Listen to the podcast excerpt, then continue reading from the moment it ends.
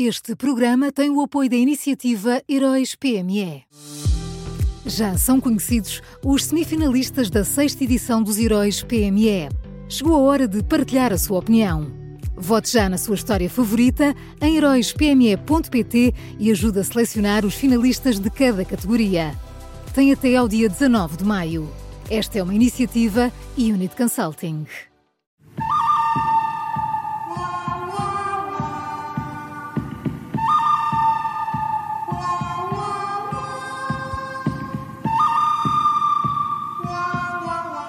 Início da semana está então na hora de conhecermos as escolhas do Miguel Pinheiro em mais uma edição do Bom, o Mau e o Vilão da Rádio Observadores. Olá, Miguel, bom dia. Bom dia, bom dia, Maria Bom dia. João. Vamos a isto. Quem é o bom desta segunda-feira?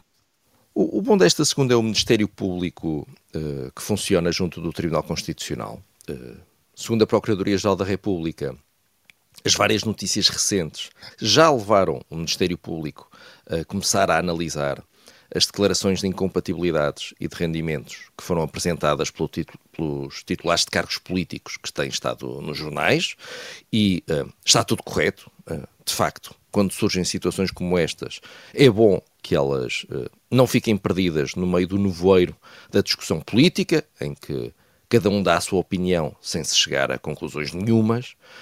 agora, por exemplo, em relação ao caso que envolve Pedro Nuno Santos, só pode acontecer uma de duas coisas Uh, ou o Ministério Público conclui que há um problema com o Ministro por não ter cumprido a lei, ou o Ministério Público conclui que há um problema com a lei que foi aprovada pelo PS de António Costa e promulgada por Marcelo Rebelo de Sousa em 2019 e que, uh, uh, havendo esse problema, então a lei, uh, tão recente que ela é, estará mal feita, estará mal escrita e terá até entrada em vigor contra a Constituição e necessitará de mais uma interpretação teleológica, que foi aquilo que a uhum. Procuradoria-Geral da República fez em relação à lei anterior. Teve que fazer uma interpretação teleológica, dizer que aquilo ia contra a Constituição e, portanto, tinha que ser interpretado de forma mais restritiva. Vai ser, vai ser muito interessante ver uh, qual das duas situações é que temos perante nós. Pois, e já que, já que o Ministério Público vai, vai investigar, vai averiguar, talvez fosse boa ideia não mexer na lei, deixar estar para ver o que é que está, não é? Sim, agora, uh, estes casos, uh, vamos ver o que é que vem daí. E vamos ver se de facto é preciso uh, mexer na lei. Pode ser que o Ministério Público diga que não, que a lei está muito clara. Ou então que diga que sim, olhem, voltaram a fazer uma grande asneirada, aprendam a escrever, aprendam a fazer leis, voltem para a escola e depois, sim, ponham-se na Assembleia da República a escrever leis.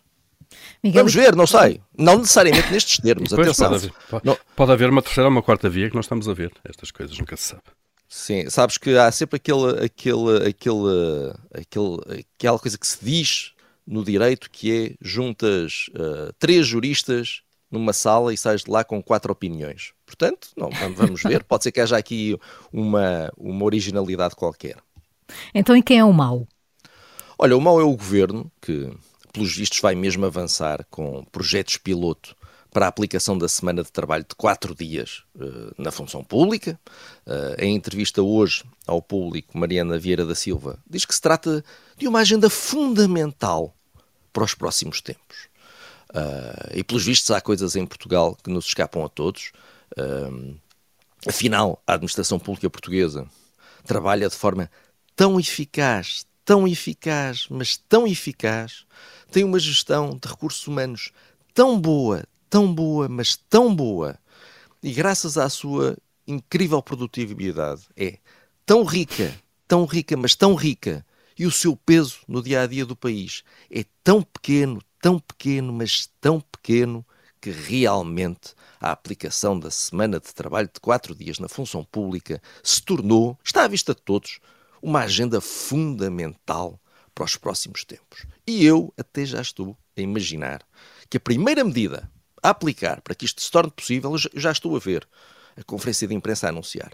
Para termos uma semana de quatro dias, a primeira medida será contratar ainda mais funcionários públicos que possam assegurar o funcionamento diário dos serviços quando todos estiverem a trabalhar apenas quatro dias. Porque, Maria João e Paulo, a semana de trabalho de quatro dias já não é apenas uma discussão teórica, é um direito humano fundamental. Não se esqueçam disto. E ainda nos vão dizer que isto não vai custar nem um cêntimo aos contribuintes. Nada, achas? Como a passagem para as 35 horas, então. Precisamente. Olha, o, o professor Marcelo Rebelo de Sousa explica-te porque é que não houve uh, nenhum aumento de despesa com isso. Está, está, descansado. Miguel, só fica a faltar o vilão. Olha, o vilão é o, é o Ministério da Justiça. Uh, uhum. Há dias ficámos a saber, uh, também pelo público, hoje vai daqui o meu, o meu agradecimento ao público, ficámos a saber que há um problema grave de falta de papel nos tribunais, tão grave que já há processos menos urgentes que são parados para que haja a certeza de que existe mesmo papel uh, naqueles casos que incluem menores ou arguidos presos. É um problema tão grave que já há tribunais onde não são emitidos mandatos de captura por falta de papel, portanto, era suposto ir capturar-se alguém, não se vai porque não há papel. Uh, é tão grave que há um tribunal onde um advogado uh, teve de levar uma resma de papel para que o seu processo, o processo dos seus clientes, não ficasse parado. Ele diz que Uh, tinha vergonha de explicar aos clientes que o processo ia ficar parado por falta de papel, então foi lá entregar uma resma. O problema é tão grave, aqui outro tipo de papel, mas continua a existir. Uh, há juízes que levam papel higiênico uh, de casa. Portanto, nem há papel higiênico, nem há papel para imprimir, coisa, mandados de captura, não há nada. E perante isto, o Ministério da Justiça teve duas respostas. A primeira foi a resposta passa-culpas. Portanto, segundo o Ministério, os tribunais têm autorização para fazer aquisições diretas de papel, precisamente para cautelar rupturas de estoque. Portanto, têm autorizações. Eu presumo que se têm autorização e se não compram, é porque têm autorização, mas não tenham dinheiro. É outro tipo de papel que também faz falta uh, nestas situações. Uh, às vezes.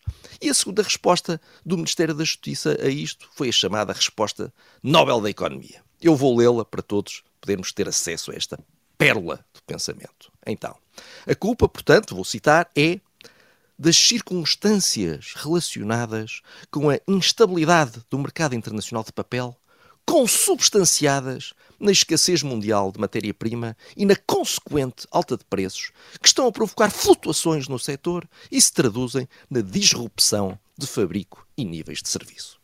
Portanto, é isto que está em causa. E uma pessoa ouve tudo isto, lê tudo isto e conclui que, uh, tristemente, Portugal é um país que está entre a tragédia e a anedota. Uh, cada pessoa que decida se, se, esta parte em especial se é uma tragédia ou uma anedota, olha, atirem moeda ao ar. Olha, nada que uma semana de quatro dias não resolva. Já, já viste, o papel que se ia poupar com uma semana de trabalho de quatro dias. Imagina. Isto realmente está tudo ligado. Olha, isto estava à minha frente e eu nem reparei, ó Paulo. Estás a ver? Olha, é por, é por isso que eu, um grande bem-aja para ti também. E outro para ti, Miguel. Vamos então ao resumo. O bom de hoje é o Ministério Público que funciona junto do Tribunal Constitucional, o mau governo e o vilão desta segunda-feira é o Ministério da Justiça. Foram estas as escolhas do Miguel Pinheiro na Rádio Observador e que também pode ouvir em podcast.